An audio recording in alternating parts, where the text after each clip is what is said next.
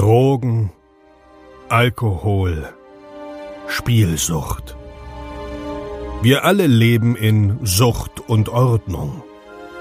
Dieser Podcast berichtet über Konsum und Süchte, ohne diese zu verurteilen oder zu verherrlichen. Herzlich willkommen bei Sucht und Ordnung. Einen wunderschönen guten Tag und herzlich willkommen zu einer neuen Episode Sucht und Ordnung. Heute haben wir wieder einen Special Guest im Drug Talk zu Gast und zwar ist das der Dominik Forster. Die meisten von euch werden Dominik schon kennen. Er hat zwei ganz tolle Bücher rausgebracht, eins davon sehr bekannt, Kristall klar. Ähm, aber bevor ich jetzt die ganzen Informationen runterratter, würde ich sagen, äh, ich begrüße dich einfach mal. Tachchen, Dominik, wie geht's dir? Guten Tag, mir geht's sehr gut. Ich bin jetzt gerade an den Hörbuchaufnahmen zum zweiten Teil, also zum Klarkommen. Und ich habe jetzt die ersten 16 Seiten so durchgemacht und ich bin schon wieder äh, erschüttert oder kann überhaupt nicht fassen, was da drin steht, weil das schon wieder so weit weg von mir ist. Also zehn Seiten da gelesen und äh, ich bin kurz vor der Depression. So ist es. Mhm. Oh Mann, unfassbar. Aber ich lasse mir auch da wieder was Cooles einfallen. Und ähm, ich habe zum Beispiel jetzt auch so ein eigenes neues Intro extra für das Hörbuch wieder äh, eingesprochen, damit das alles halt eben auch ein bisschen äh, mit Humor ist und ein bisschen Entertainment, weil ich merke das ja an mir, ich, ich kann mir nicht äh, und acht Stunden wird dann das Hörbuch ja dauern. Ne? Ich kann mir nicht acht Stunden lang depressiv Zeug reinziehen. Danach mhm. bin ich ja selber depressiv. So. Und das will ich natürlich den Hörer und Hörerinnen auch nicht zumuten. Verstehe, verstehe. Ähm, magst du dich für die, die dich noch nicht kennen, mal äh, vorstellen? Ähm, woher kommst du? Was ist deine Story? Welche äh, Sachen hast du konsumiert? Äh, stell dich einfach mal vor. Also mein Name ist Dominik Forster und ich bin nicht der Bruder von Mark Forster. Es ist die Frage Nummer eins und ich höre es jeden Tag. Und meistens, wenn ich sage, ich bin nicht der Bruder, kommt irgendjemand und schreit rein, aber er sieht aus wie Sido. so, so viel dazu. Ähm, also ich habe mit 13 angefangen. Ähm, was heißt mit 13 angefangen? Ich bin mit 13 auf eine neue Schule gekommen weil ich den Sprung auf die Realschule nicht geschafft habe. Es war alles in Nürnberg und ich hatte mit neun Jahren einen heftigen Unfall. Heißt, ich bin vom Werkstattdach meines, äh, also ich bin vom Werkstattdach vom Büro meines Papas gefallen, hatte einen dreifachen Schädelbasisbruch mit Innenohrabriss oh. und wäre da fast draufgegangen dabei. Hab den Unfall aber überlebt. Ähm, ich war aber halt einfach drei Jahre zurückgeblieben. Ne? Also mir hat es den Schädel zertrümmert und ich mhm. musste mit neun Jahren laufen, lesen, schreiben, sprechen, erst wieder lernen. Demnach war ich natürlich drei Jahre einfach zurück. Mhm. Hab's dadurch auch nicht auf die Realschule oder Gymnasium geschafft und kam dann auf die Hauptschule. Und in dieser Hauptschule habe ich vier Jahre lang auf die Fresse bekommen. Wurde angespuckt, Hausaufgaben weggenommen und zerrissen alles, was man halt mit so einem typischen Spast in der Schule so anstellt. Und das Problem war, ich habe mich meinen Eltern nicht mitgeteilt, weil ich festgestellt habe, dass die ja ihre eigenen Probleme haben. Also mein Papa hat äh, mit Alkohol zu kämpfen gehabt und meine Mama mit Medikamenten. Die waren aber äh, gleichzeitig auch die coolen und liebevollen Eltern auf dem Spielplatz. Also nach außen hin war das alles ja, wir waren so die coolen Deutschen, ne? so die bisschen ausgeflippt, bisschen hippie-mäßig, aber super, super Familie. Mein Papa hatte eine eigene Firma und alle dachten, denen muss es ja gut gehen. So gehobener Mittelstand mäßig, ne? Genau, genau. Und dann bin ich eben auf diese Schule, habe auf die Fresse bekommen.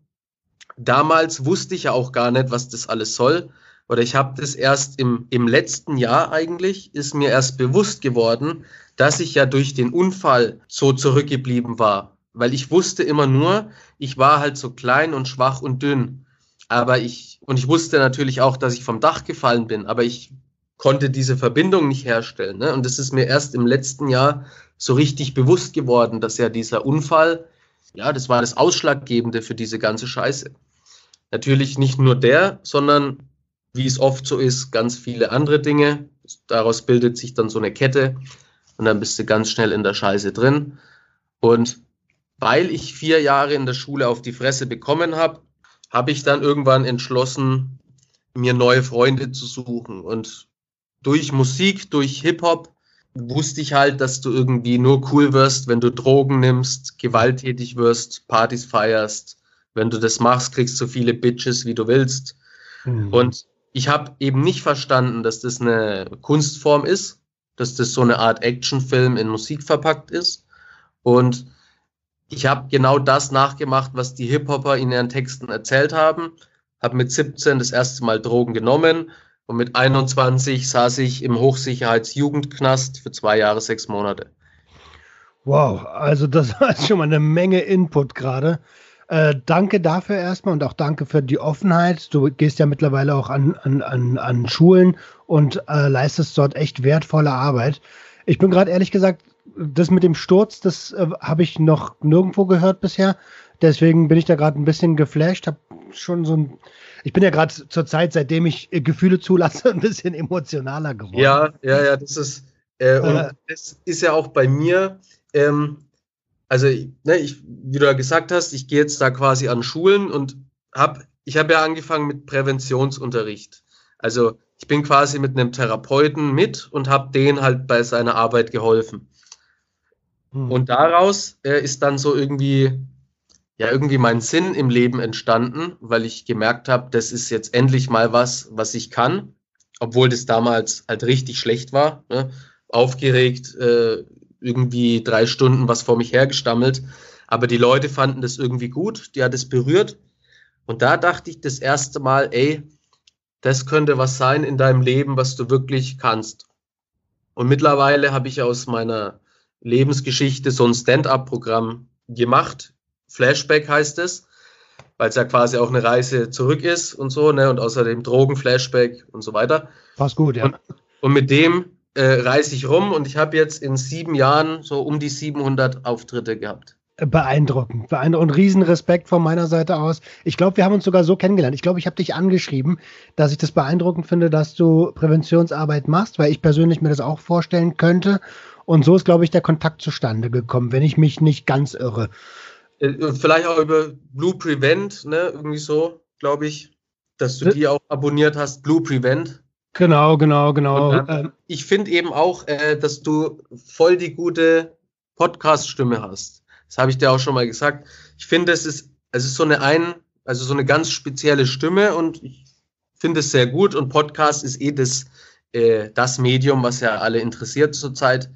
Gibt auch extrem viel Schwachsinn.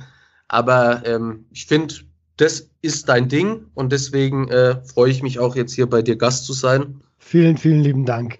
Ähm, sag mal, äh, wie, dann hast du dich irgendwann entschieden, ähm, neue Freunde, die coolen Kids, Hip-Hop hat das ja, war bei mir übrigens auch so. Hip-Hop hat äh, mich schon verändert, da habe ich mich wohlgefühlt, aufgehoben gefühlt und dann bist du zu Substanzen gekommen mit 17.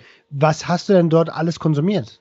Also angefangen ähm, hat es im Prinzip mit, äh, mit Alkohol. Also ich habe eine Bumpermaß äh, reingezündet, wusste aber gar nicht, wie Alkohol wirkt und ne, es hat mir keiner erklärt und es erklärt ja auch den Schüler und Schülerinnen niemand. Mhm. Alle sagen, äh, mach das nicht, das ist scheiße.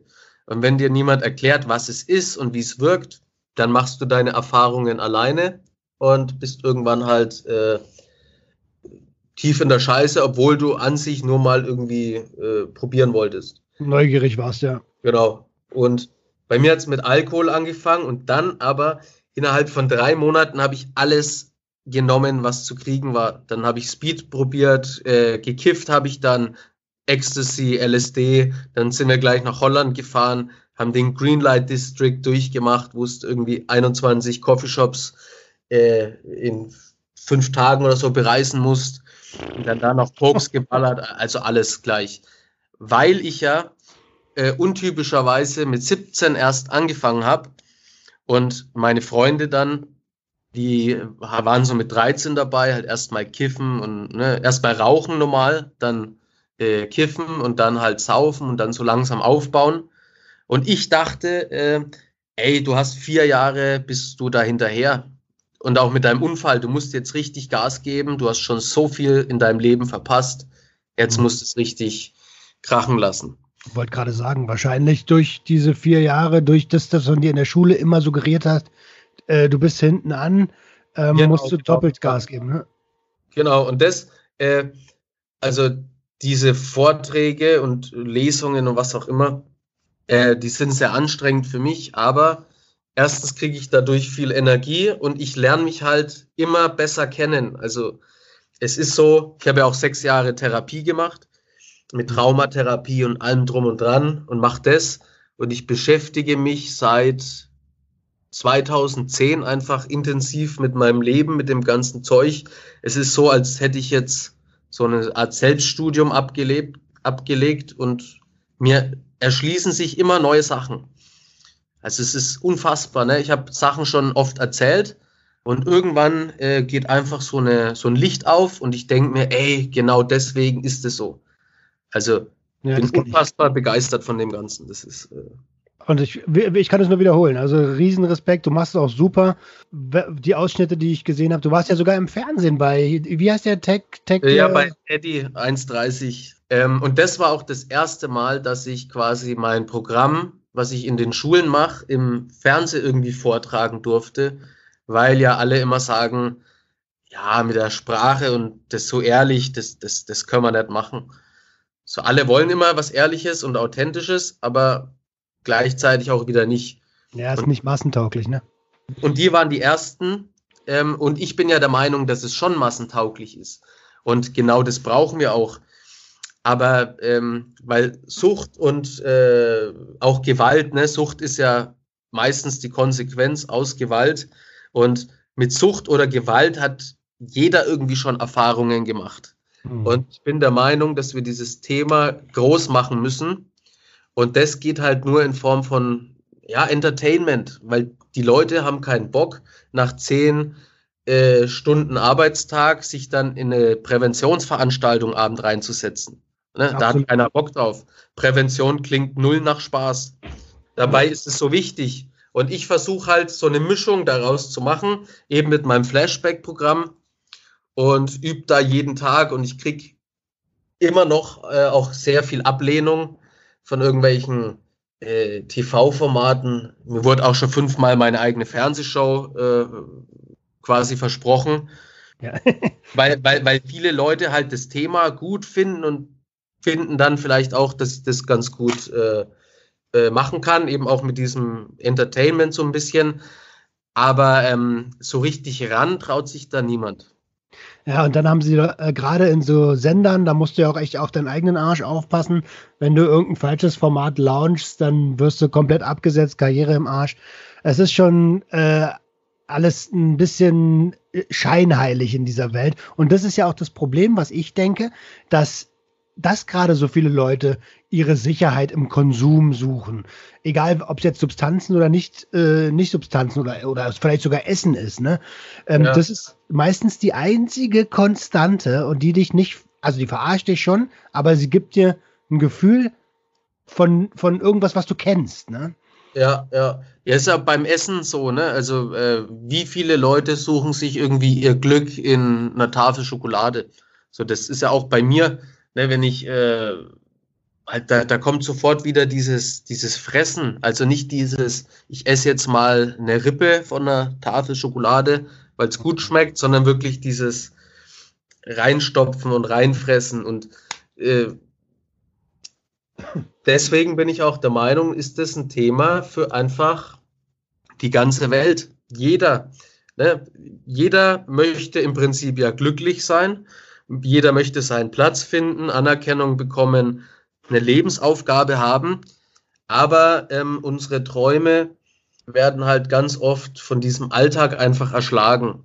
Ne? Für mich auch jetzt derzeit ist am schlimmsten, wenn ich irgendwelche Rechnungen machen musst, Steuer und da musst wieder was ausdrucken, dann geht dein Handyvertrag nicht, dann willst dein Handy einschicken, das ist voll die Action, du musst das so oft machen und dann funktioniert es nicht und irgendwann denkst du dir einfach, leck mich am Arsch. Mhm. Und das äh, finde ich ist so mega frustrierend.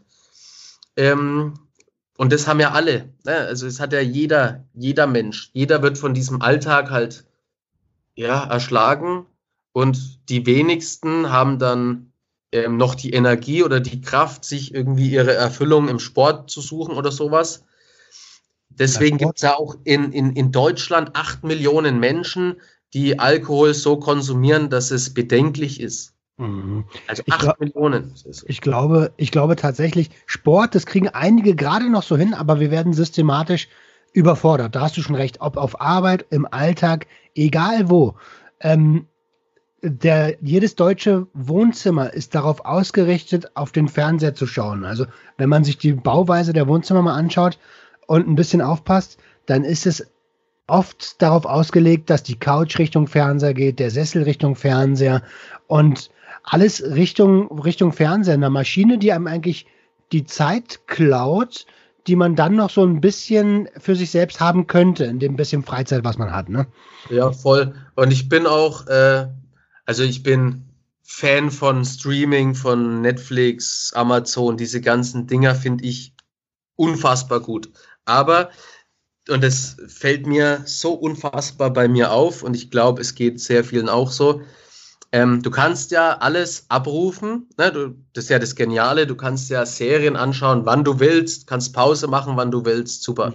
Mhm. Und ähm, mittlerweile ist es so, ich schaue Serien, die mich an sich auch voll interessieren, habe nebenbei aber mein Handy in der Hand, mache da auch irgendwas und krieg von beidem nichts mit.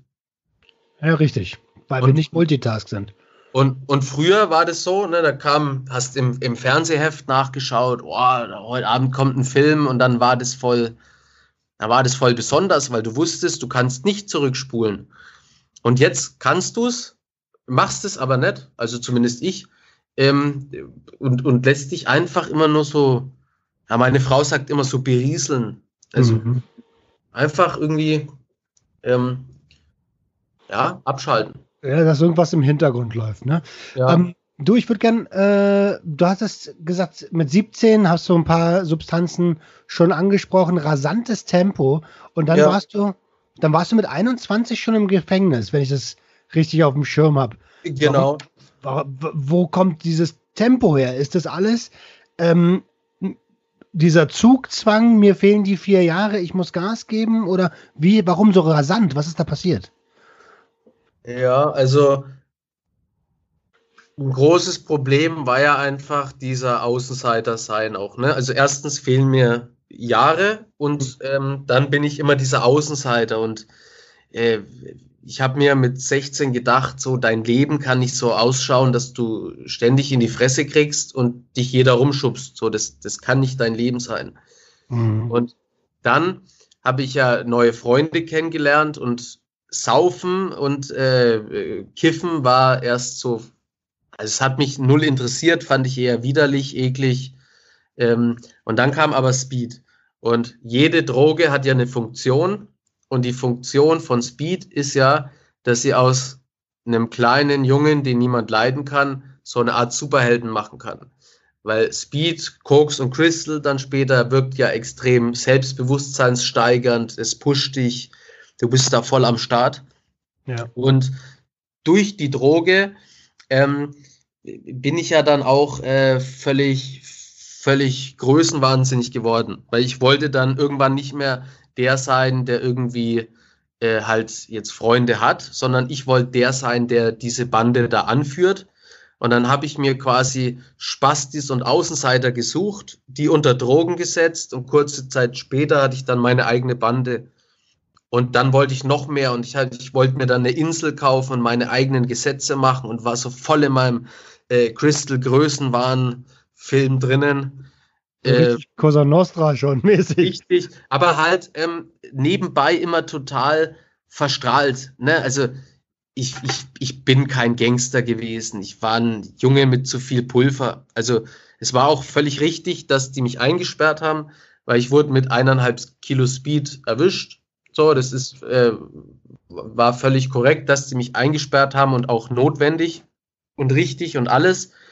Aber ähm, ich war jetzt nie so dieser Gangster. Ne? Also in mir drinnen hatte ich unfassbare Filme und Visionen und so, aber gleichzeitig war ich halt irgendwie der verbrellte Junge, der mit Sonnenbrille ähm, und Hawaii-Kette und Unterhemd durch die Disco checkt und da halt äh, Stunden abdanzt und irgendwie, ne, es ist immer so eine ganz seltsame ähm, äh, Konstellation. Auf der einen Seite, und das habe ich heute auch noch, bin ich gern dieser kleine Junge, der einfach irgendwie noch spielen will, ne? so dieser Junge aus der Kindheit.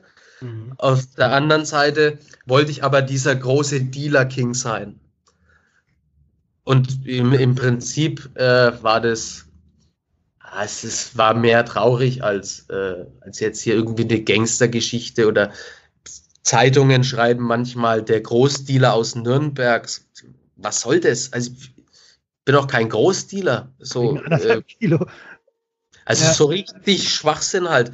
Äh, ne, so eineinhalb Kilo, äh, die hätten mich auch mit 20 Kilo erwischen können, so, und dann wäre ich aber auch kein Großdealer gewesen. Halt einfach ein verstrahlter Junge, ähm, der sich so sein, der sich so versucht, seine eigene Welt äh, zu bauen, in der im Prinzip alle fröhlich sind und wo es allen gut geht und wo es eben keine Gewalt gibt. Ne, ich wollte dann mit Drogen ähm, und das habe ich auch schon ewig nicht mehr erzählt. Ich wollte quasi mit Drogen Geld und ich habe nicht verstanden, dass das schlecht ist. Also natürlich wusste ich, dass es äh, verboten ist, aber weil ich es ja selber genommen habe und ich am Anfang eben diesen Glücksrausch hatte, dachte ich, dass ich damit doch irgendwie was Gutes tue. Ne? Mhm. Und dann wollte ich mit dem Drogengeld die Firma von meinem Papa retten. Das war so meine erste Idee weil ich ja gesehen habe, dass er mit äh, normaler Arbeit quasi immer frustriert ist, immer säuft, meiner Mama geht es nicht gut, Geldprobleme. Mhm. Da dachte ich, ich, ich kann das, ne? verkaufst du halt äh, irgendwie 100.000 Pillen zu 10 Euro und dann geht es deiner Familie gut. Und ich habe, das machen ja auch die Süchtigen immer, ne? Die legen sich ja ihre Gedanken so zurecht, dass es irgendwie äh, gut klingt oder dass man es halt rechtfertigen kann. Absolut. Das, also Süchtige sind, ähm, sind extrem gute Schauspieler und extrem gute Verkäufer auch, ne? weil sie äh, Gedanken so lenken können, dass es auf einmal plausibel klingt. Ja, und oftmals auch richtig äh, gutmütige und großherzige Menschen, die halt auch irgendeine Scheiße immer erfahren haben. Das versuche ich ja auch immer zu vermitteln. So, jeder Mensch hat eine Geschichte und jeder Mensch hat so seine Pakete mit sich herumzutragen. Und wenn man einen Menschen davon abhalten will, dass er süchtig wird, dann muss man sich mit seiner Geschichte auseinandersetzen. Du kannst nicht pauschal irgendwas sagen. Du kannst nicht sagen, äh, jeder, der Cannabis raucht, äh, wird daran kaputt gehen.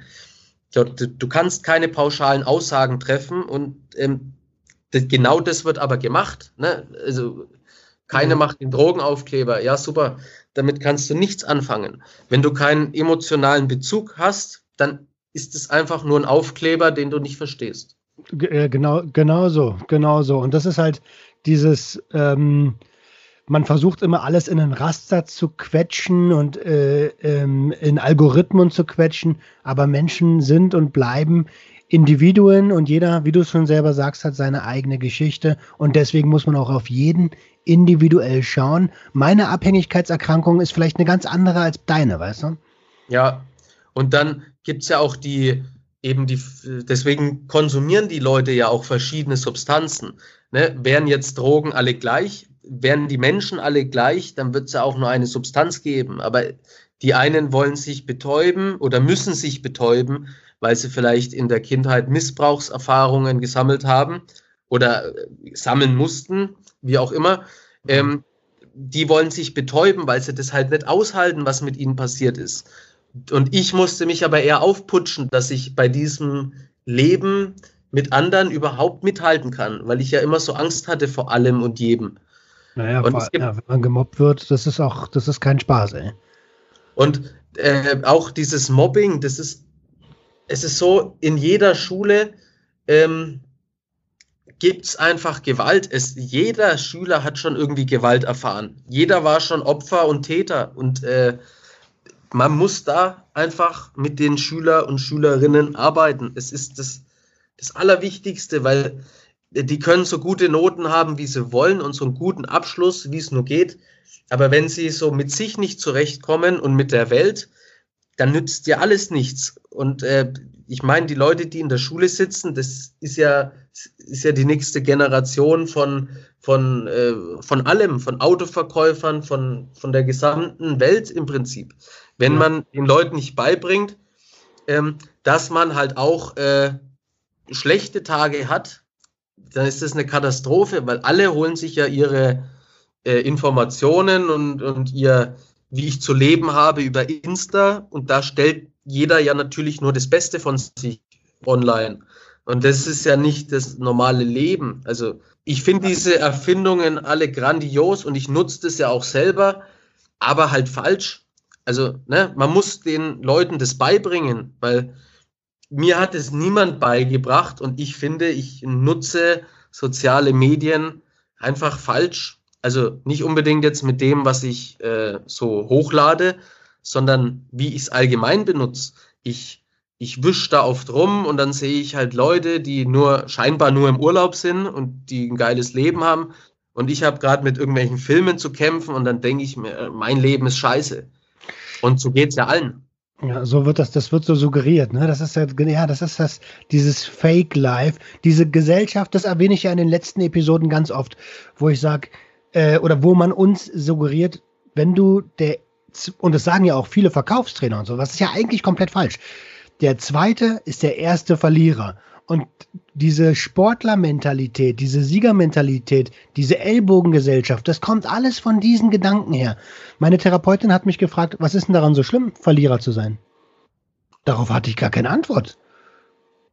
Ja, weil die Leute einfach äh, immer dieses Fehler auch, ne, das sagen ja auch diese, äh, äh, im Prinzip machen ja, es gibt ja sehr viele gute Motivationstrainer und ähm, die erzählen ja alle Ähnliches, sage ich jetzt mal. Ne? Der eine hat aber mehr Schwerpunkt hier, der andere da.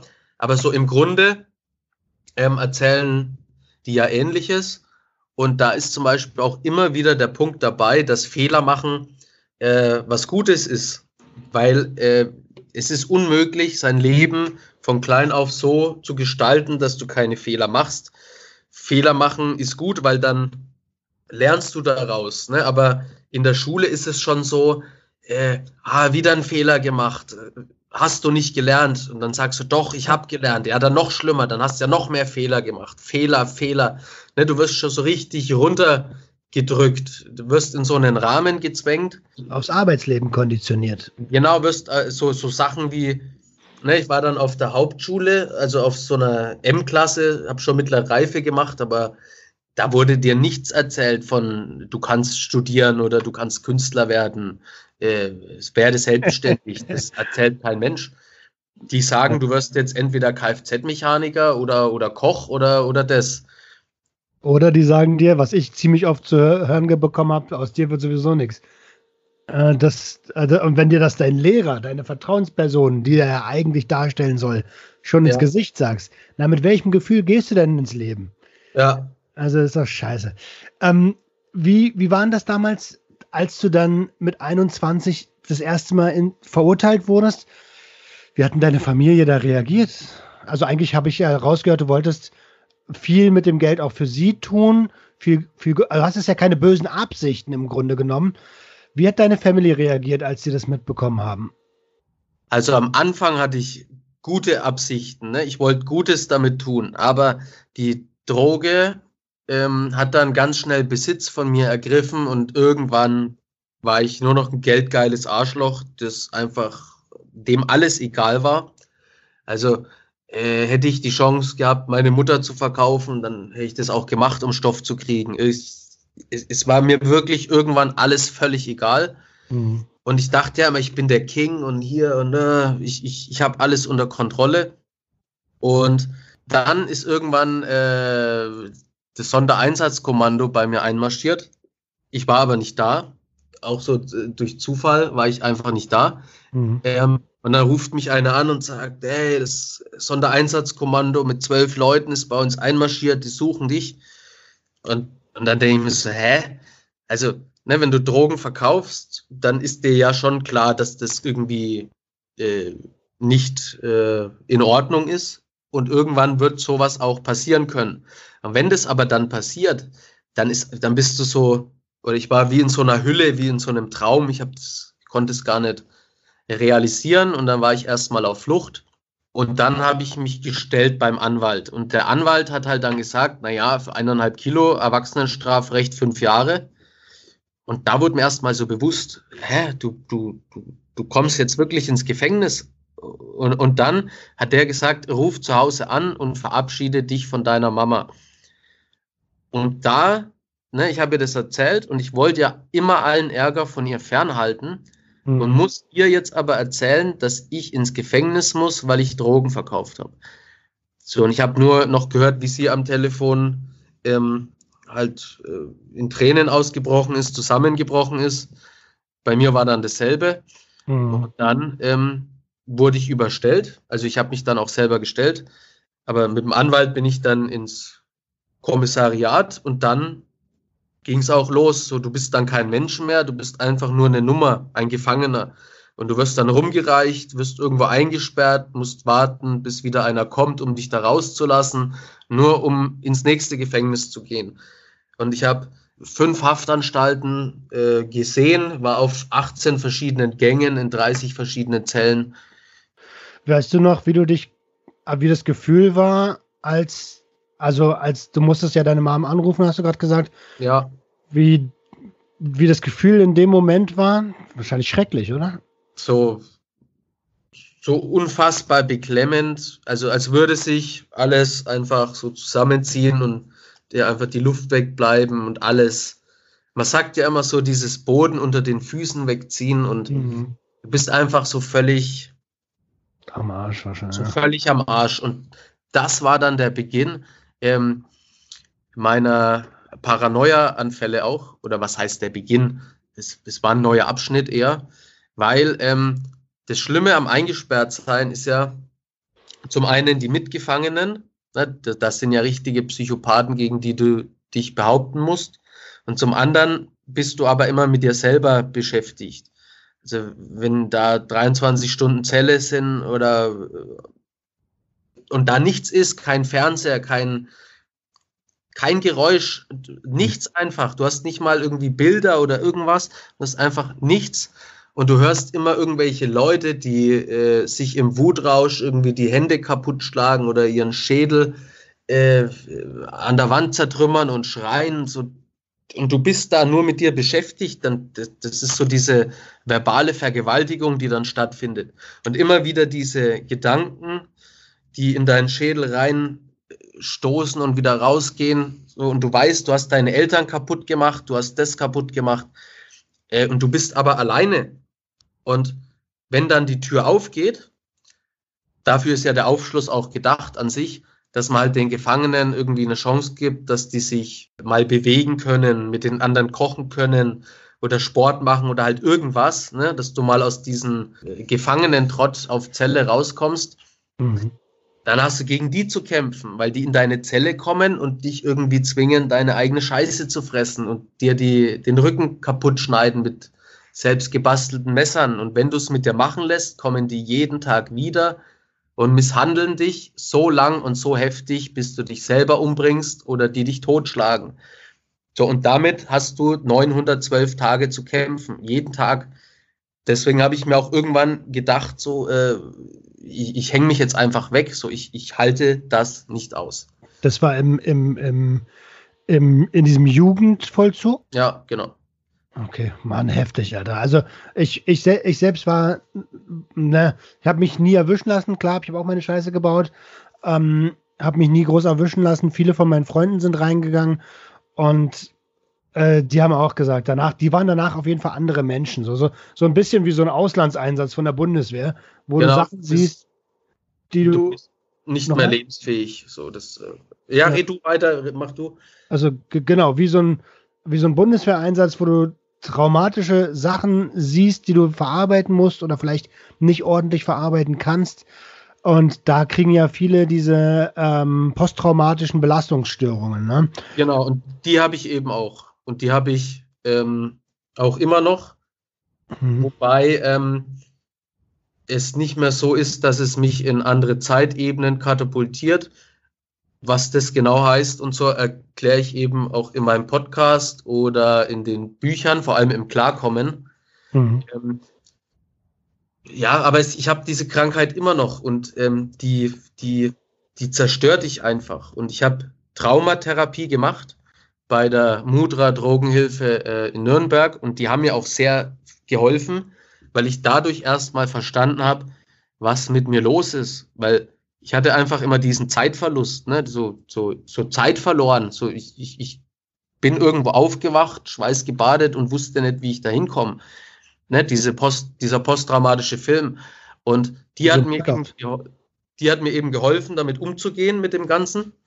Und der habe ich halt am Anfang auch so erzählt, also jetzt auch nichts Weltbewegendes, halt wie jetzt äh, im Prinzip bei dir auch, so mit versucht, mich mit dem Gürtel aufzuhängen und irgendwie so, so Sachen. Mhm. Ähm, hab ihr erzählt, was da für Leute halt drin sitzen, dass die ihre Mutter bei lebendigem Leib mit der Axt zerstückelt haben und so. Und dann hat die Traumatherapeutin zu mir gesagt, ähm, wir müssen jetzt da einen Cut machen. Das, was ich erzähle, ist so schlimm. Sie braucht jetzt erstmal Zeit für sich. So, wo ich mir denke, was, hä? ja, okay, aber Grenzen setzen, wichtig.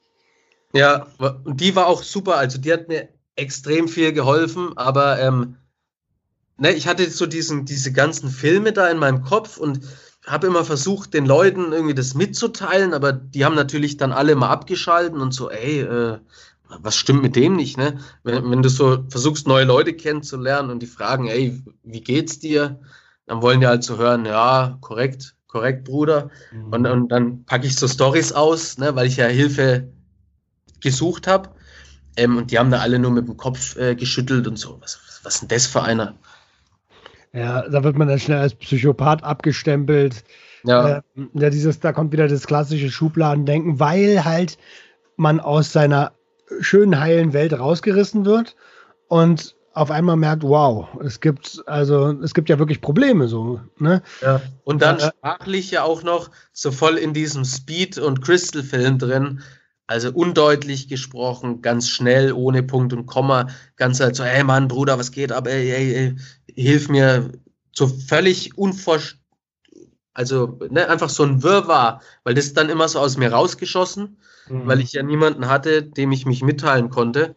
Und dann, äh, wenn du von den anderen natürlich vermittelt kriegst, dass du völlig einen an der Klatsche hast, und du weißt ja, dass du einen an der Klatsche hast. Also es war mir ja bewusst. Ich wusste ja, ich habe einen Drogenschaden, einen, einen Knastschaden und ähm, ich habe entweder eine Psychose, die über Jahre lang andauert, oder ich habe fünf verschiedene. So, das, das, wusste ich ja.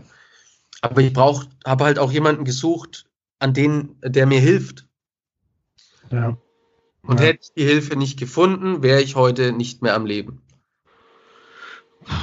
Das, also das ist hart zu hören, aber ich, ich kann das in, in Teilen nachvollziehen.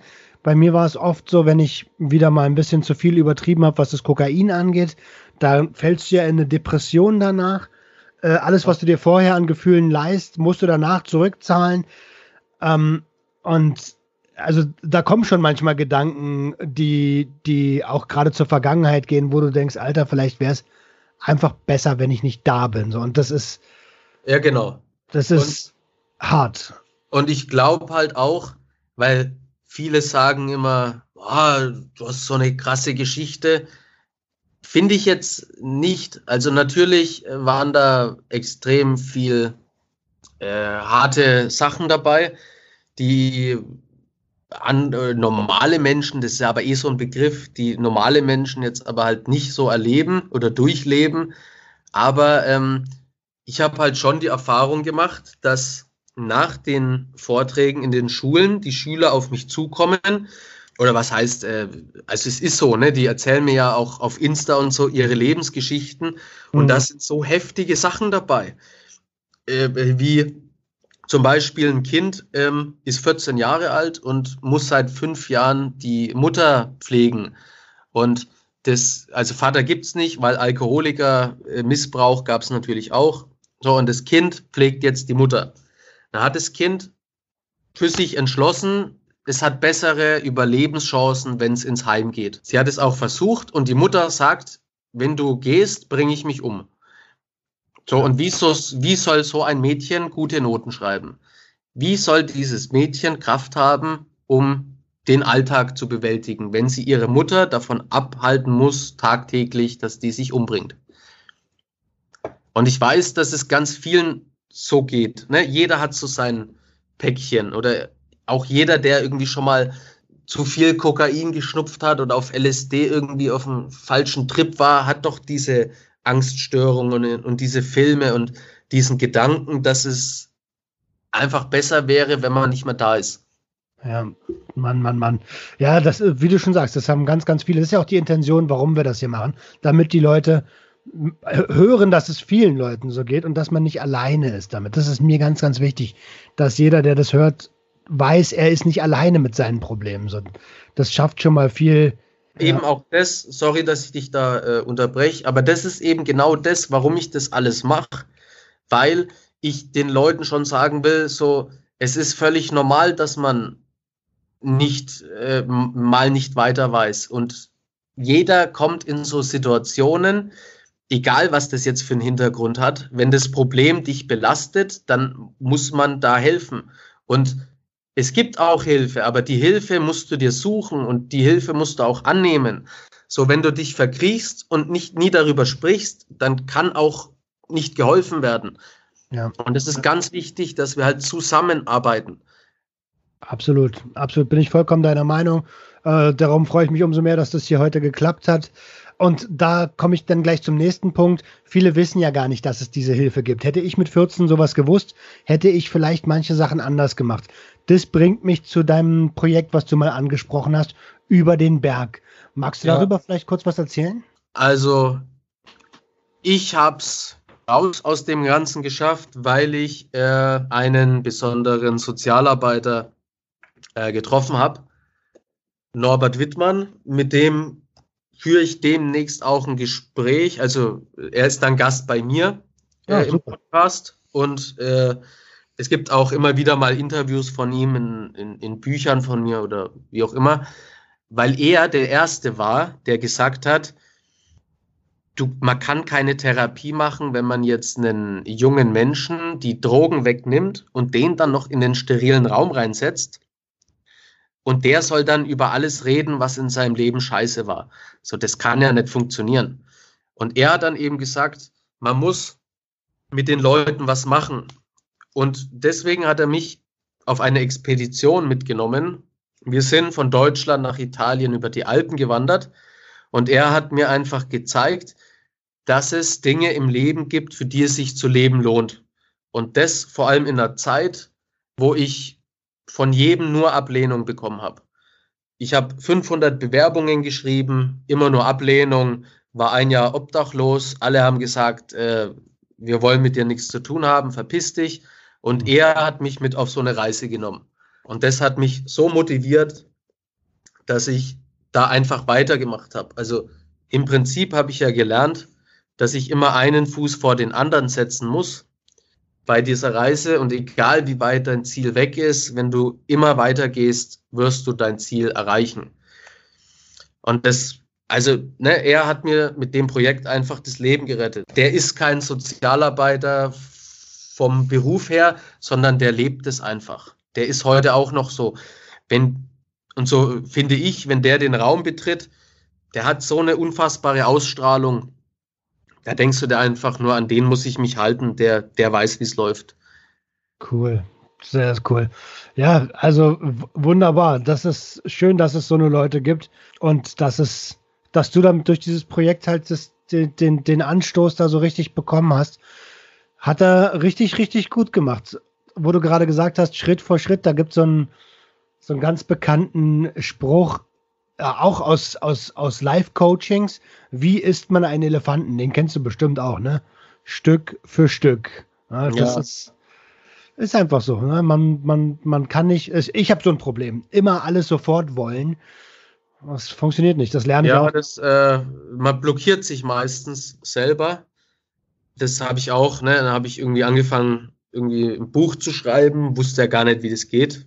Mhm. Dachte halt einfach, naja, schreib's halt drauf los und das wird halt äh, bekannter als Christiane F. und dann wirst du Millionär. So, das war mein Plan, ne? als ich obdachlos war, was auch sonst. Ne? Das muss, hat mich ja irgendwie so am Leben auch gehalten. Und dann, während ich geschrieben habe, habe ich gedacht, naja, wow, jetzt könntest du eigentlich äh, noch einen Comic machen. So, habe dann versucht, selber irgendwie was zu zeichnen. Unfassbar schlecht. Und dann dachte ich, ey, ein Hip-Hop-Album wäre auch geil. Dann, ne, dann habe ich ganz viele Sachen angefangen und dann aber, ähm, ja, mich selber blockiert einfach. Mhm. Und eben dieses Schritt für Schritt Dinge auch mal äh, durchziehen, äh, alles durchziehen, außer halt die äh, Bong. So, ist sehr wichtig. Du musst Dinge anfangen und dazu musst du aber erstmal auch herausfinden, was kannst du gut, was begeistert dich, wie ist das alles so in deinem Leben. Und das Ende von meinem Flashback ist quasi ähm, so eine, ja, wie soll ich sagen, so ein Konzept, so eine Methode, wie ich es geschafft habe, meinen Sinn im Leben zu finden. Und ich weiß, dass diese Methode ganz vielen anderen Menschen helfen kann, und ich versuche das eben groß zu machen und wir leben eh in einer unfassbaren Zeit. Die ganzen Motivationscoaches, ich war da bei Gedankentanken in Köln, das sind ah, 15.000 Menschen in so einer Halle ne? und die, die wollen alle äh, Wissen aufsaugen. Und ich weiß, dass ich das auch mit meinem Thema, mit meiner Vergangenheit schaffen kann. Und die Frage ist nicht ob, sondern wann. Perfekte Einstellung, sehr, sehr gut. Ähm, du hast ja gerade das Flashback schon angeschrieben, das ist ja das Comic. Und zwei Bücher hast du auch geschrieben. Ähm, eins ist ja dieses Kristallklar. Das ist das, was, was, äh, was die, die Geschichte des, äh, des Dominic Forsters als Messdealer, wenn ich das richtig in Erinnerung habe. Ich habe mir das sogar gekauft, ich habe es nur noch nicht geschafft zu hören, weil ich gerade noch an einem anderen Buch bin. Ja, ähm, das, also ähm, äh, kristallklar heißt es vor allem, weil ähm, äh, das Kristall, wie ich es früher mal genannt habe, also Crystal, ähm, wirklich so der, der, der I-Punkt der ganzen Paranoia-Scheiße war. Ähm, Crystal habe ich aber nie verkauft. Also ich habe natürlich mal irgendwas weitergegeben ah. und so, aber ich war selber der Konsument.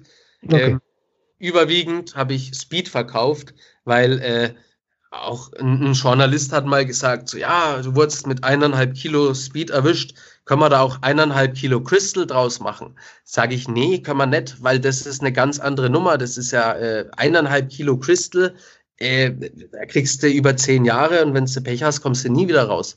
Mhm. Also das hat mit, mit Amphetaminen nichts zu tun. Deswegen, vielleicht ja, bin ich da auch immer zu kleinlich, aber ich möchte halt nicht äh, äh, ne, ich habe halt keine eineinhalb Kilo Meth vertickt. So, das, das war halt nicht der Fall. Das ist ja nicht mehr authentisch dann. Also das hast du schon genau, richtig. Genau. Finde ich gut, finde ich richtig so. Warum sollen die das da abschweifen, nur damit sie ein bisschen mehr Sensationsgeilheit. Und oft machen sie es aber dann trotzdem. Und dann schreiben mich irgendwelche Leute an, äh, was erzählt er? Ich habe doch achtmal darauf hingewiesen. Und deswegen finde ich auch, äh, so wie den Podcast, den wir jetzt gerade machen, finde ich extrem cool, weil ähm, wir wir, sage ich jetzt mal, das selber machen können. Ne? Also im Podcast, da kann ich erzählen, was mir wichtig ist und wie das alles war, weil ähm, bei Medien geht es ja natürlich trotzdem oft um irgendwie Schlagzeilen und Sensationen. Ja. Und ähm, deswegen will ich auch dieses Authentische machen, halt, ne? ich, äh, eben auch im Gefängnis. Ich könnte auch erzählen, dass ich im Gefängnis äh, der King war. Ne? Das da äh, klar harter Ort, aber ich habe ich war da der King, habe da das gut äh, verkraftet und alles und super. Ich bin der Starke. Und das ist ja eben nicht der Fall. Also ich hatte jeden Tag so unfassbare Angst. Und diese Angst habe ich ja heute noch in Form von Panikattacken, weil so Gefängnis ist. Natürlich gibt es da Leute, die, denen das auch taugt, andere Leute äh, irgendwie zu misshandeln und die zu überfallen, aber das ist nicht die Norm. Also Gefängnis ist ein Ort des Schreckens einfach. Und da möchte niemand hin. Und niemand hat vorsichtig zu werden. Und man muss es den Menschen einfach mitteilen. Das ist so. Ähm, wo wir gerade nochmal beim Gefängnis sind, wie denkst du denn heute über das Prinzip Opfer oder Täter? Also das ist ja das, was du ziemlich deutlich sagst. Entweder du bist Opfer oder du bist Täter. Entweder du fickst oder du wirst gefickt. Ja. Wie, wie, wie denkst du heute über das Prinzip? Ähm, mit der Kampagne mit äh, Carsten Stahl auch zum, zum Beispiel zusammen. Also es ist, äh, es ist einfach so, dieses Opfer oder Täter. Und mir ist halt wichtig, immer zu sagen, dass ich halt der Schwache war. Ne? Äh, weil diese ganze Gewaltstruktur einfach so heftig ist. Mich hat es völlig zerstört. Und im Gefängnis ist es jetzt natürlich ähm, schon so die Endstation ne? von, von Gewalt und äh, Unterdrückung und dieser ganze Scheiß. Aber ähm, so von, von der Struktur her ist es einfach ähnlich, was in den Schulen passiert oder, oder, oder zu Hause. Also jeder hat einfach mit dieser ganzen Scheiße zu kämpfen. Und der Carsten Stahl, der, äh, er ist vielleicht wegen äh, aufbrausend oder so und deswegen wollen ihn auch immer viele verbieten. Aber ich finde, er macht es absolut genau richtig. Der ist auch ein riesiger Schrank ne, und der ist richtig mhm. massiv, hat richtig, äh, also den, den seine Schultern sind so groß wie mein Kopf und ne, der ist richtig da kann mir auch keiner erzählen, dass wenn der vor dem steht, dass er äh, dann noch blöde Sprüche äh, raushaut. Also der Carsten Stahl ist, ist jemand, vor dem habe ich Respekt und er geht eben an Schulen, weil auch er als Kind mit extremer Gewalt äh, zu tun hatte und vor allem das auch bei seinen Kindern passiert ist. Am zweiten Schultag kam, kam äh, kam das Kind schon nach Hause und hat halt erzählt, dass es da irgendwie mit Gewalt zu tun hat. Und dann hat er gesagt, jetzt reicht's und er macht es. Und er hat dann sehr großen Einfluss. Und äh, ich habe ihn getroffen in einem, äh, in einem Rahmen, den ich nicht sagen darf. Äh, aber ich habe ihn getroffen und ähm, quasi mit der, mit der Anfrage, so ob ich ihn dabei unterstützen kann. Ich habe natürlich sofort Ja gesagt, weil äh, also wenn ich helfen kann, bin ich da dabei und ich rede ja immer von diesem Zusammenhelfen. Ne? Also deswegen auch mit, mit dir und egal wer anfragt, äh, ich versuche da immer äh, was Gutes einfach zu gestalten, weil es halt einfach wichtig ist. Man weiß nie, ob der äh, Bericht, der auf RTL läuft, äh, jemanden vor einem schweren Fehler bewahrt oder der Podcast, den wir jetzt aufnehmen oder die eine Insta-Story. Ne? Ja. Man weiß es nie, wofür es gut ist. Deswegen habe ich auch noch nie einen Auftritt abgesagt. Ich, auch schon mit, mit äh, Stimmbandentzündung habe ich äh, drei Stunden Vortrag gehalten, auch mit Fieber. So, das, noch nie habe ich irgendwas abgesagt. Das, also das ehrt dich natürlich super, ne? super äh, heftig eine Bitte von mir persönlich jetzt, gar nicht mit dem, mit dem Podcast zusammenhängt, passt ein bisschen auf dich auf, weil Leute wie wir, wir ja. neigen natürlich auch dazu, dann Vollgas zu geben und jetzt was, ich habe so viel Scheiße gebaut, jetzt muss ich was Gutes machen und jede Gelegenheit nutzen. Ähm, das ja, voll, voll, absolut, genau wie du das sagst. Und äh, meinen Dämpfer habe ich schon bekommen und es war im letzten Jahr November. Und allein von Oktober bis kurz vor Weihnachten hatte ich 60 Veranstaltungen und bin 15.000 Kilometer selber Autobahn gefahren dazwischen. Und dann hatte ich Ende November einen Nervenzusammenbruch.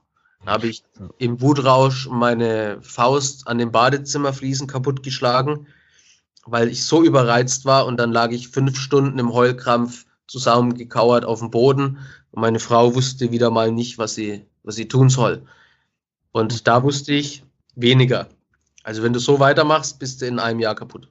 Ja, also ich habe das, ähm, ich habe ja neben dem Konsum, ich bin so ein Typ, ich stürze mich immer gern in Arbeit rein, weil ich bin, ich kenne keine, also ich erkenne keine Grenzen irgendwie, egal bei dem, was ich gemacht habe und alle körperlichen Anzeichen konstant ignoriert. Mittlerweile sind, also ich, ich habe eine Befürchtung, wo das hingeht, dass die Diagnose dahin geht, aber ich kann mir das schon so, so ein kleines bisschen denken, weil ich immer super schnell gereizt bin man redet ja schnell von Burnout, aber also gerade bei systematischer Überforderung und dann sich die Ruhepausen nicht zu gönnen, da kann das wirklich passieren und da, ja. muss, da müssen wir echt aufpassen. Ja, ja voll. Und, und bei mir war es ja immer so, ähm, dass ich halt, ne, ich kann entweder krank sein oder meine Miete bezahlen. Beides ist schwierig.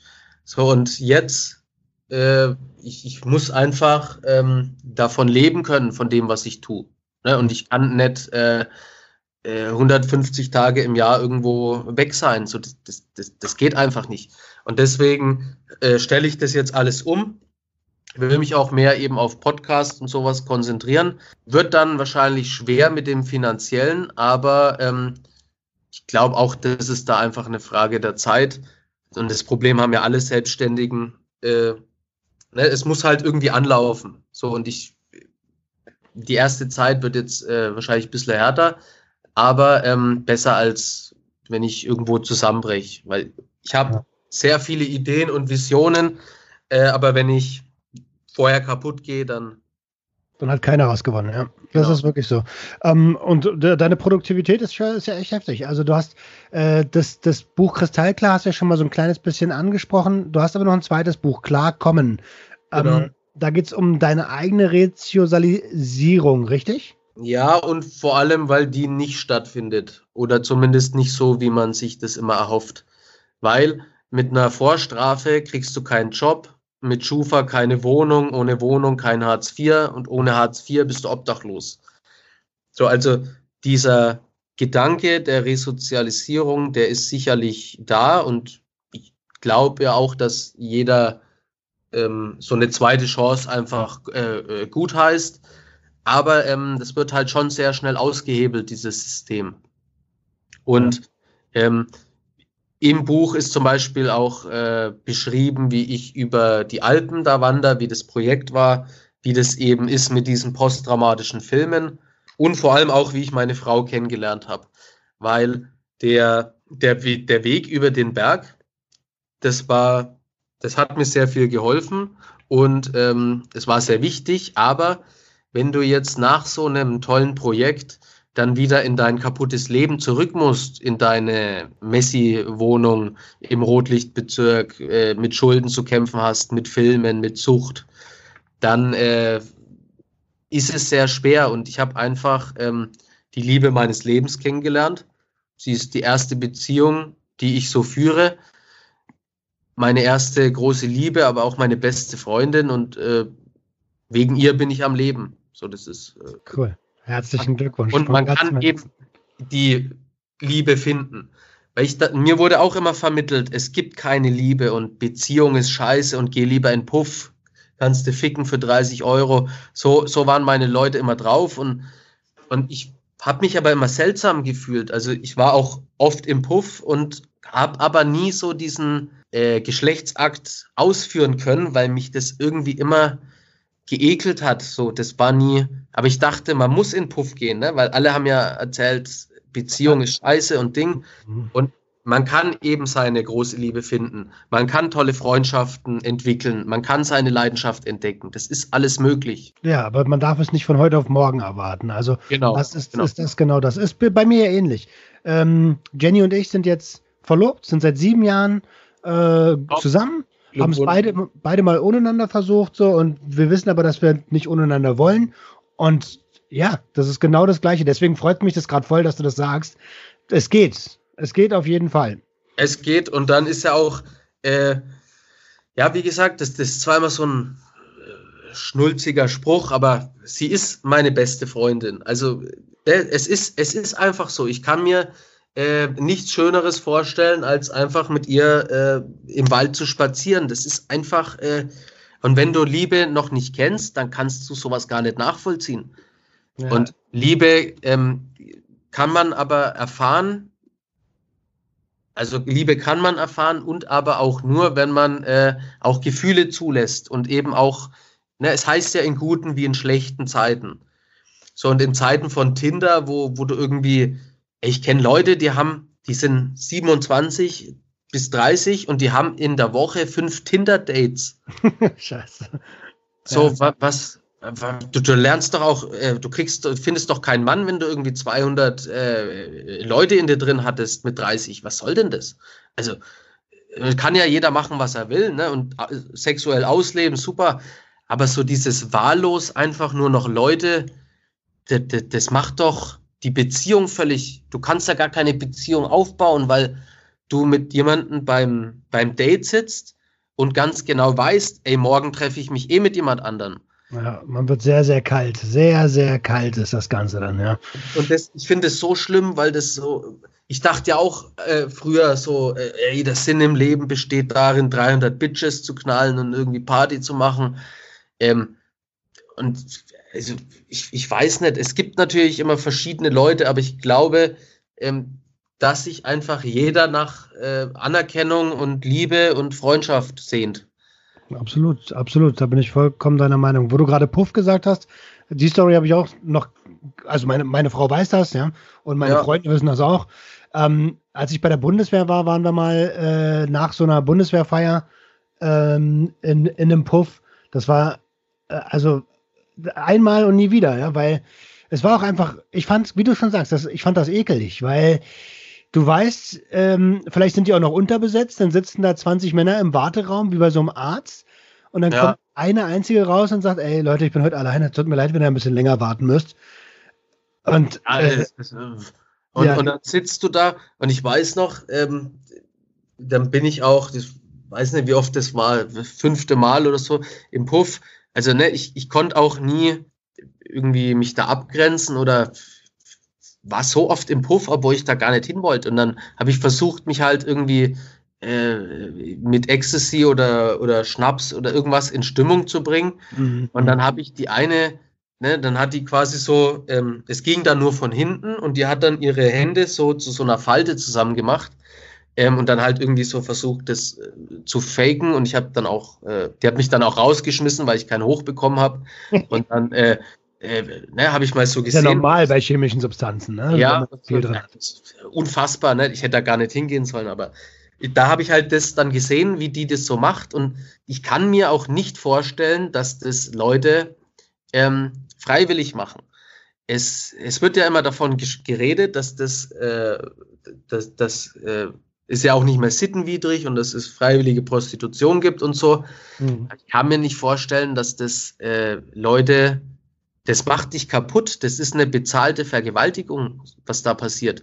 Und du hast ja immer einen Druck. Entweder hast du äh, Geldprobleme, musst deiner Familie in der Heimat Geld zuschicken oder ne, also so dieses, dieser Zwang, der, der, der hat ja viele Seiten und ich kann mir nicht vorstellen, dass das Leute irgendwie ja, also vor allem in diesen 30-Euro-Puffs und so. Das, also ich kann mir nicht vorstellen, dass das einer gerne macht. Also ich, ich auch nicht. Falls ihr da draußen da äh, nähere Informationen zu habt, das würde mich schon interessieren. Ähm, könnt ihr mich gerne oder vielleicht auch Dominik gerne ja. mal schreiben. Auch äh, mich würde mich mega interessieren. Ja, weil es gibt ja ganz viele äh, Loverboy-Stories und, und, und dies und das. Äh, und es, ich habe auch schon äh, festgestellt, es gibt einfach alles auf der Welt. Und natürlich gibt es auch Leute, die das irgendwie abfeiern oder das ist denen ihr Ding und das soll ja auch jeder machen, was er will. Mhm. Aber ähm, oftmals sind es ja auch so äh, systematische Spielchen. Ne? Kann sich auch jeder, der das jetzt so hört, einfach mal so eine Loverboy-Story ähm, auf YouTube reinziehen. Ähm, das ist ja alles systematisch, das sind ja Menschenfänger. Also äh, das ja. ist ja alles so aufgebaut, dass die Leute, die dann in den äh, Puffs da arbeiten müssen, immer glauben, dass sie selber die Entscheidung haben, aber an sich wurden die so manipuliert, dass das eben nicht der Fall ist. Also auch in so einem, äh, in dem Bereich kann ich immer nur empfehlen, sich sehr viel Informationen einzuholen und wenn auch was dabei ist, wo jetzt einer weiß, äh, das ist nicht ganz richtig, was ich da sage, dann bitte gerne her mit den Informationen. Genau, genau. genau. Weil wir müssen eben zusammenarbeiten. Absolut. Ähm, wo wir gerade bei, bei den Informationen und bei der Aufklärung sind. Ich würde gern äh, so ein bisschen aus, dem, aus der Rotlichtecke wieder rauskommen. Ja, ja. Ich weiß gar nicht, wie wir da jetzt rein sind, aber ja. es, ging, es, es fing mit äh, wahrer Liebe an. Und, ja, äh, oh, schwierig. Pro wahre Liebe. Magst du mir mal das Regenbogenprinzip erklären? Regenbogen, ja, das habe ich auch schon lange nicht mehr gehört. Äh, mittlerweile heißt es äh, Raketenprinzip bei Regenbogen, äh, wird oft missverstanden. Weil er so schön also bei diesem, bei diesem äh, Raketenprinzip, bei dem Suchtprinzip einfach geht es darum, dass ich der Meinung bin, dass es an sich für jeden die perfekte Droge gibt.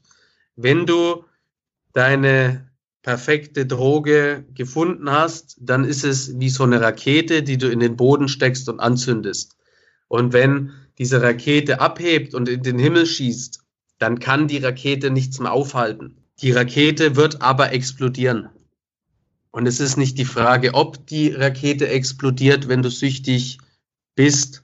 Die Frage ist wann. Und wenn die Rakete explodiert, gibt es diesen Absturz. Mhm. Und ich versuche, also das war jetzt wirklich äh, das Ganze im Schnelldurchlauf. Ja, aber es gibt quasi Raketenflug, Rakete explodiert, stürzt ab. An dem Endpunkt ähm, ist ja auch für jeden klar, naja, hier ist, äh, hier ist Ende, hier ist quasi das häufig, die ganze Scheiße, die mal übrig geblieben ist, ist auf den Boden geklatscht, das war's. So. Der Clou ist jetzt aber, ähm, nur nicht süchtige Menschen können diesen Bogen quasi erkennen. Also, ne, Rakete fliegt, stürzt ab, ist ja dann auch wieder dieser Bogen. Und im Prinzip, äh, salopp gesagt, heißt halt, äh, Drogen sind erstmal unfassbar toll. Du schießt in den Himmel, dann explodiert es, dann landest du tief in der Scheiße und spätestens am Ende dieses Bogens musst du aufhören, Drogen zu nehmen. Das, okay, können aber nur Nichtsüchtige erkennen, weil wenn die Sucht Besitz von dir ergreift, dann verändert sie dein Denken und verändert quasi diese Ansicht und du bist überhaupt nicht mehr in der Lage, das Ende von dem Bogen zu erkennen. Mhm. Weil, und es ist dann quasi dieser Kreis, ich war der Meinung, dass ich einfach noch mehr Drogen nehmen muss, bis es mir wieder besser geht. Weil das am Anfang ja auch so ist. Ne? je mehr Drogen du nimmst, umso besser wird alles. Und wenn du dann so richtig äh, im Abfuck drinnen bist, wenn alles richtig scheiße ist, kriegst du irgendwie mit, dass das von den Drogen kommt. Aber ich war der Meinung, dass ich jetzt einfach noch mehr nehmen muss. Je mehr Drogen ich nehme, desto besser wird's wieder. Und genau das ist halt nicht der Fall. Ja, weil man sich auch irgendwann mal so eingeredet hat, ne? Oder am Anfang hat es vielleicht funktioniert, aber irgendwann kann es ja gar nicht mehr gehen. Und ich, ich verstehe, die Wahrnehmung eines äh, Abhängigkeitserkrankten ist dann so verzerrt, dass man halt nicht mehr sieht, wann die Rakete nach oben geht und wann sie nach unten fällt, meinst du, ne? Ja, also du kannst dann, äh, äh, du, du weißt gar nicht mehr, du kannst nicht sehen, an welchem Punkt du bist. Ich ja. habe ja auch, ähm, während ich das Ganze erlebt habe, nicht äh, verstanden, dass ich an irgendeiner Stelle explodiert bin. So, ne, das kann ich ja jetzt aus, äh, aus, aus äh, zehn Jahre ähm, Clean sein heraus, kann ich das so beurteilen. Jetzt habe ich das alles verstanden durch sechs Jahre lang Therapie und intensiven Auseinandersetzen mit mir. Während du in diesem Film drin bist, verstehst du ja gar nichts. Das war ja für mich eine, eine riesige Party über drei Jahre. So, ich habe ja gar nichts geblickt. Ich habe natürlich gemerkt, wenn ähm, die Droge an Wirkung verliert, bin ich hier irgendwie beim Runterkommen. Dann habe ich irgendwann festgestellt, ey, wenn du einfach nachlegst, die Party darf nie zu Ende gehen, dann bist du voll am Start. Aber irgendwann kannst du so viel konsumieren, wie du willst. Du, du, du wirst nie wieder heiß. Und du, dieses High-Gefühl vom Anfang kriegst du nie wieder. Ja, das ist richtig. Das ist richtig. Wow, wow. Okay, also Regenbogen bzw. Raketenprinzip, das erklärst du ja, glaube ich, auch in deinem, in deiner, äh, in deiner Show oder in deinem Auftritt, wenn genau. du an den, an den Schulen unterwegs bist. Also falls ihr euch das da mal anschauen wollt, sagt euren Lehrern Bescheid. Ich weiß gar nicht, bist du denn noch auf, auf gehst noch auf Tour, oder? Ja, ja, also da ändert sich nichts, aber ähm, ich will die ganzen, ich will das größer machen. Ähm, ich habe das auch schon vor 1000 Schülern gemacht und das funktioniert. Ne? Und ich will auch eben raus aus diesem Klassenzimmer, raus aus äh, äh, Schule und Prävention, sondern einfach, ich gebe euch meinen Flashback. Ich erzähle euch meine Lebensgeschichte und ähm, dieses Prinzip, ne, ich zeichne das ja immer auf und äh, erkläre das anhand meiner Geschichte. So, und das gibt im Ganzen immer nur Sinn, wenn man das einfach, wenn man das sieht. Und ich sprühe das dann mit äh, Sprühkreide auf. Danach können sich alle Schüler mit auf diesem Plakat verewigen. Und ähm, ne, das wird dann in den Schulen aufgehängt und die Leute werden dann dadurch immer wieder daran erinnert, wenn sie vorbeilaufen und die nächsten Schulklassen sagen, ey, was war das? Ich will das auch. Und ich will so einen Hype kreieren. Cool. Sehr schwere Aufgabe, aber ähm, ich weiß, es wird funktionieren. Ähm, das glaube ich auch. Dafür ist das Thema auch einfach viel zu groß. Das ist ja auch mit ein Grund, warum ich gesagt habe, Alter, ich will gehe jetzt nicht einfach nur in die Therapie, sondern ich will es weitertragen, ähm, weil irgendwie ist doch jeder irgendwo von irgendeiner Sucht betroffen. Und da ist einfach die, die Wichtigkeit ist einfach viel zu hoch, das für sich selbst alleine machen zu wollen.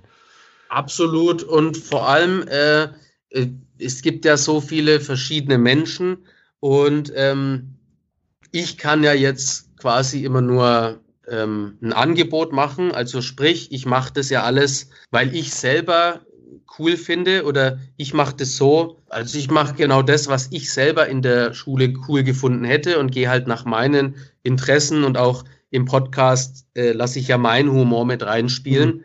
Mhm. Und es mag ja sein, dass das äh, Leuten nicht gefällt oder die es nicht verstehen und die kommen vielleicht viel besser äh, mit dem in Berührung, was du erzählst oder wie du es erzählst. Und deswegen will ich ja, dass wir eben dieses Zusammenarbeiten machen und einfach viele Angebote ähm, quasi raushauen und die Leute sollen dann das für sich nutzen, was sie halt am meisten interessiert oder irgendwie anspricht. Perfekt, perfekt. Falls du, ähm, äh, du hast ja deinen Podcast jetzt schon angesprochen, ich habe mir auch angehört auf YouTube, die ersten beiden Episoden. Äh, selbstverständlich stelle ich mich auch gerne dort zur Verfügung, wenn du Lust hast auf äh, ein Interview und so ein bisschen was zu meiner Story. Gerne bin ich gerne da. Ähm, können wir gerne an Content äh, produzieren, wenn du willst. Ja, top. Weil das Schwierige finde ich auch, ähm, wenn ich es alleine mache, ja, dann bin ich alleine, ne? Dann habe ich niemanden, mit dem ich mich jetzt unterhalten kann und ich muss mir halt einen Plan machen, was mache ich jetzt und ich möchte es dann auch äh, relativ komprimiert machen und so. Ähm, und das ist ja an sich gar nicht der Grundgedanke von dem Podcast. Ne? Podcast ist ja irgendwie äh, Unterhaltung von zwei Menschen. Gefahr ist natürlich, dass man auch immer ins Labern kommt. Da bin ich, äh, da bin ich schon immer gerne mit dabei. Deswegen sind wir vorhin auch irgendwie in dieses Rotlicht-Thema.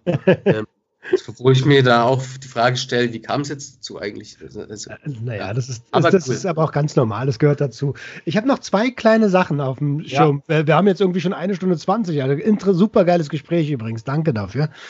Die erste Geschichte ist, wenn du dich selbst in deiner Vergangenheit anrufen könntest, per Telefon, sagen wir mal, ja. es hätte, gab damals schon Handys, ähm, was würdest, wann würdest du dich anrufen und was würdest du dir mit deiner heutigen Lebenserfahrung sagen? Ich würde mich mit 13 anrufen und meinem 13-jährigen Ich einfach sagen, dass niemand vorhat, süchtig zu werden.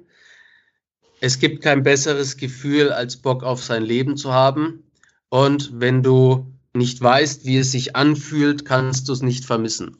Mhm. Das würde okay. ich eben sagen und ähm, das dann ausbauen, je nachdem, wie ich reagiere. Also, ne, es ist ja eh so könnte, hätte, würde Frage. Aber ich würde auf jeden Fall diese drei Sachen vermitteln. Vielleicht auch nochmal an, an, an, an die Hörer jetzt und Hörerinnen. Also dieses, wenn du nicht weißt, wie es sich anfühlt, kannst du es nicht vermissen, finde ich sehr wichtig, weil Natürlich hat man immer gegen diese Neugier zu kämpfen. Du hast immer gegen diese Neugierde zu kämpfen. Wie fühlt sich das an? Als Jugendlicher hat man immer den Drang, überall dabei sein zu wollen und ich darf nichts verpassen. Und diese Neugierde ist oft extrem stark, aber sie ist niemals so stark wie dann die Sucht an sich. Mhm. Ja, das ist ein guter Punkt beziehungsweise wenn es eine ordentliche Aufklärungsarbeit irgendwann mal gibt in puncto Substanzen, dann ähm, und man das Ganze professionell angeht, aus meiner mein, meine persönliche Meinung an dieser Stelle ich finde, es ist okay, Sachen auszuprobieren. Es ist aber genauso wichtig, sich im Voraus zu informieren, im Nachhinein zu reflektieren und dann zu überlegen, will ich das jetzt wirklich immer haben? Ja, das ist, glaube ich, ganz, ganz wichtig, dass man da über das, wenn man es gemacht hat, darüber nachdenkt. Und wenn man es machen will, unbedingt auch darüber nachdenkt im Voraus. Ne? Ja, genau. Und äh, sich eben, dass man sich eben auch an jemanden wenden kann. Ne? Weil äh, wenn man das jetzt, und es gibt ja sehr viele Therapieformen, die dann quasi mit so einem kontrollierten Konsum arbeiten oder zumindest versuchen zu arbeiten. Und äh, das, es, das gibt es schon. Ne? Es gibt ja sehr viele Menschen, die mit äh, Konsum zurechtkommen. Was sie jetzt da genau konsumieren, ist in erster Linie gar nicht so, so, so wichtig. Richtig. Aber es ist halt wichtig, dass man ähm, im Vorhinein weiß, was passiert eigentlich. Und genau wie du sagst, dass man eben jemand hat, mit dem man dann darüber spricht und das wirklich mal ja als Ganzes betrachtet. Weil wenn man den Leuten immer nur sagt, hör auf äh, zu trinken, macht es nicht, dann macht man es wahrscheinlich äh, erst recht, einfach nur, weil der gesagt hat, macht es nicht. Äh, ja, richtig, absolut. Und dieses erhobene, also das macht ja die Bundesregierung sehr gerne, immer mit ja, dem ja. Zeig oder oder Eltern oder Eltern auch immer mit dem erhobenen Zeigefinger. Das bringt halt nichts. Ne? Das äh, Pro Prohibition funktioniert nicht. Ja, ja. Und auch bei mir, also ich bin jetzt im März zehn Jahre clean und sieben Jahre dann trocken. Ähm, hatte aber jeweils einen Rückfall, aber äh, ich sehe den Rückfall auch nicht als äh, jetzt ist alles im Arsch, du musst von neu zählen. So sehe ich nicht an. Dazu mache ich eben auch mal eine Podcast-Folge. Aber ich bin jetzt da diese zehn Jahre clean im März. Ich kann und, und ich fahre damit derzeit sehr gut. Also ne, ich habe auch nie normal getrunken. Ich habe ja immer auch nur gesoffen. Also so einen normalen Umgang mit Zuchtmitteln ha, habe ich noch nie kennengelernt. Ne, da weiß ich mhm. gar nicht, wie das ist. Ähm, und ich fahre sehr gut, aber ich kann nicht sagen, dass ich mein ganzes Leben lang so weitermache, weil äh, das wäre einfach wieder Schwachsinn. Ne? Ich, ich, Sucht ist so ein Riesenthema ähm, und ich hoffe, ich lebe noch äh, eine ganze Zeit lang. Ich kann immer nur sagen, derzeit ist bei mir so und so. Ich fahre damit sehr gut und wenn sich Leute da ein Beispiel dran nehmen wollen, dann helfe ich auch sehr gern. Aber ähm, ich sage nie, dass das jetzt der einzige Weg ist, den man irgendwie gehen muss. Na, das muss na, jeder, jeder selber herausfinden. Genau, jeder soll sich ja seine Meinung selbst bilden. Dafür sind wir ja auch alle Individuen. Ähm, aber Informationsfluss und Kommunikation ist super wichtig. Du, der letzte Punkt, den ich ja. jedem Gast, ähm, den ich jeden Gast frage, ist, welche Message möchtest du abschließend den Hörern von Sucht und Ordnung mit auf den Weg geben? Es gibt kein besseres Gefühl, als Bock auf sein Leben zu haben. Lebe dein Leben so, dass du da Bock drauf hast, dann ist das das intensivste High-Gefühl, das es gibt. Super. Schönes Statement. Finde ich wunderbar. Dominik, ich möchte mich an der Stelle bei dir ganz, ganz herzlich bedanken. Das war ein super tolles Gespräch. Die Zeit ist echt verflogen. Ähm, ich fand es auch sehr gut. Also top. So okay. äh, können wir auch gern äh, wieder machen oder dann mal bei mir oder ja, wie du es vorhin gesagt hast, einfach so ein bisschen äh, Content machen, wie es immer so schön heißt. Ja. ich wollte mich auch nicht selber einladen, fühl dich frei. Ja, ich weiß genau. gar nicht, ob ich das so kann mit Interview. Also weiß ich noch nicht, aber ähm, irgendwas äh, fällt mir da sicherlich dazu ein, auch so mit, mit deinem, äh, hier mit diesem Pil Pilztrip und so, dass man halt auch, äh, gibt es viele Themen, und ich fand es jetzt echt cool und ich denke, wir werden da auf jeden Fall nochmal was Neues machen. Ähm, wie das ausschaut, lasst euch überraschen da draußen. ne? Genau. So. Wunderbar. Dann bedanke ich mich bei euch auch fürs Zuhören. Ähm, ich hoffe, ihr konntet eine Menge mitnehmen. Und wir sehen uns in den sozialen Medien. Macht's gut. Dominik, dir auch. Schönen Tag noch. Mach's gut, ja? Ihr auch, euch auch. Dankeschön fürs Hören. Top. Das war Sucht und Ordnung. Schaltet auch beim nächsten Mal wieder ein. Wenn ihr Anmerkungen habt oder selbst zu Gast sein wollt, um mit uns über euren Konsum zu sprechen, schreibt uns gerne jederzeit. Und wenn es euch gefallen hat, folgt uns auf Facebook und Instagram. Bis bald bei Sucht und Ordnung.